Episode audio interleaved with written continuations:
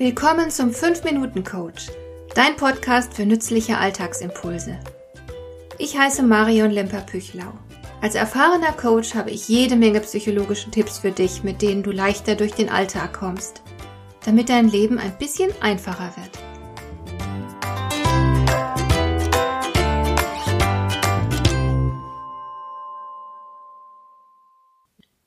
Es ist bestimmt schon über 20 Jahre her, als ich einmal ein öffentliches Seminar gegeben habe, in dem ein pensionierter Priester saß.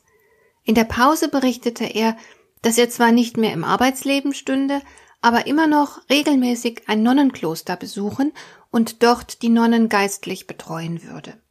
Und dann erzählte er, wie konfliktträchtig das Leben im Kloster sei und dass die Nonnen oft so neidisch wären.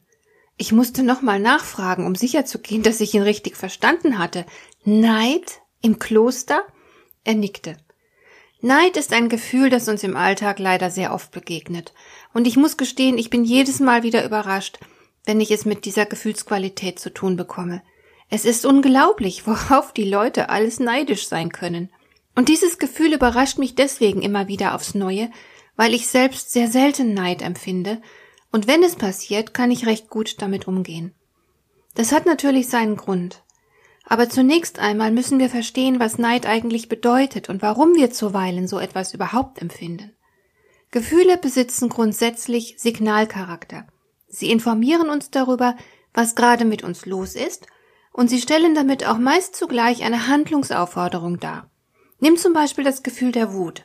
Wenn du wütend bist, dann hat garantiert gerade jemand irgendetwas gesagt oder getan, das deinen eigenen Interessen nicht zuträglich ist. Also vielleicht hat dir gerade jemand unterstellt, du seist zu blöd für irgendeine Aufgabe.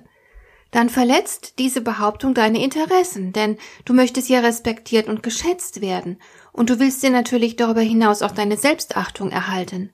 Deine Wut signalisiert dir, dass der andere gerade zu weit gegangen ist und sie ist zugleich auch ein Handlungsimpuls.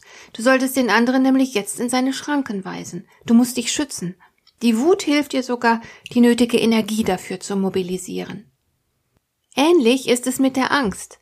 Als ich zum Beispiel das erste Mal in meinem Leben lange Strecken mit dem Auto durch England fahren wollte, hatte ich schon Wochen zuvor Angst vor dem Linksverkehr. Ich habe mir deshalb mental genau ausgemalt, wie ich mich immer schön links halte und habe mir auch aus dem Internet die englischen Verkehrsregeln heruntergeladen. So konnte ich mich prima auf die vielen mehrspurigen Kreisel vorbereiten. Die Engländer lieben ja den Kreisverkehr und es gibt genaue Regeln, wo man sich jeweils einzuordnen hat. Die Angst hat mich angespornt, mich schlau zu machen und vor Unfällen zu schützen. Aber wie ist das jetzt mit dem Neid? Was will dein Neid dir sagen und was machst du mit dieser Botschaft? Das ist im Grunde ganz einfach. Wenn du auf jemanden neidisch bist, dann hat der Betreffende etwas, was dir selbst fehlt, was du aber auch gern hättest. Dein Neid macht dich also auf eine Mangelsituation aufmerksam. Mit anderen Menschen hat es nichts zu tun. Es geht beim Neidischsein nur um dich.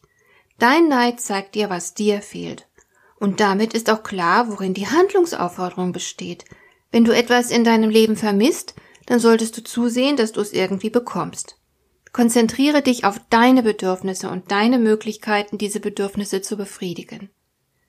Wenn du alles hast, was dir persönlich wichtig ist, dann kannst du es sehr gut aushalten, dass andere irgendetwas haben oder erleben, das du selbst auch toll findest.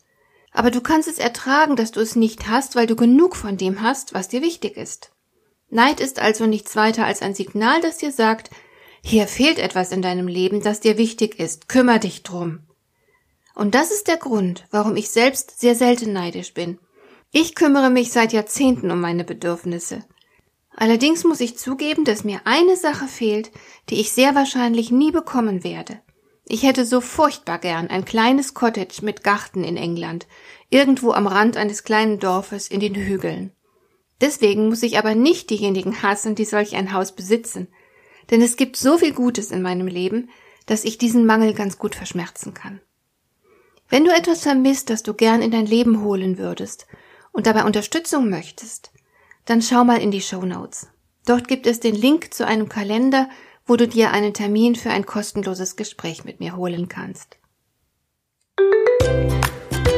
Hat dir der heutige Impuls gefallen?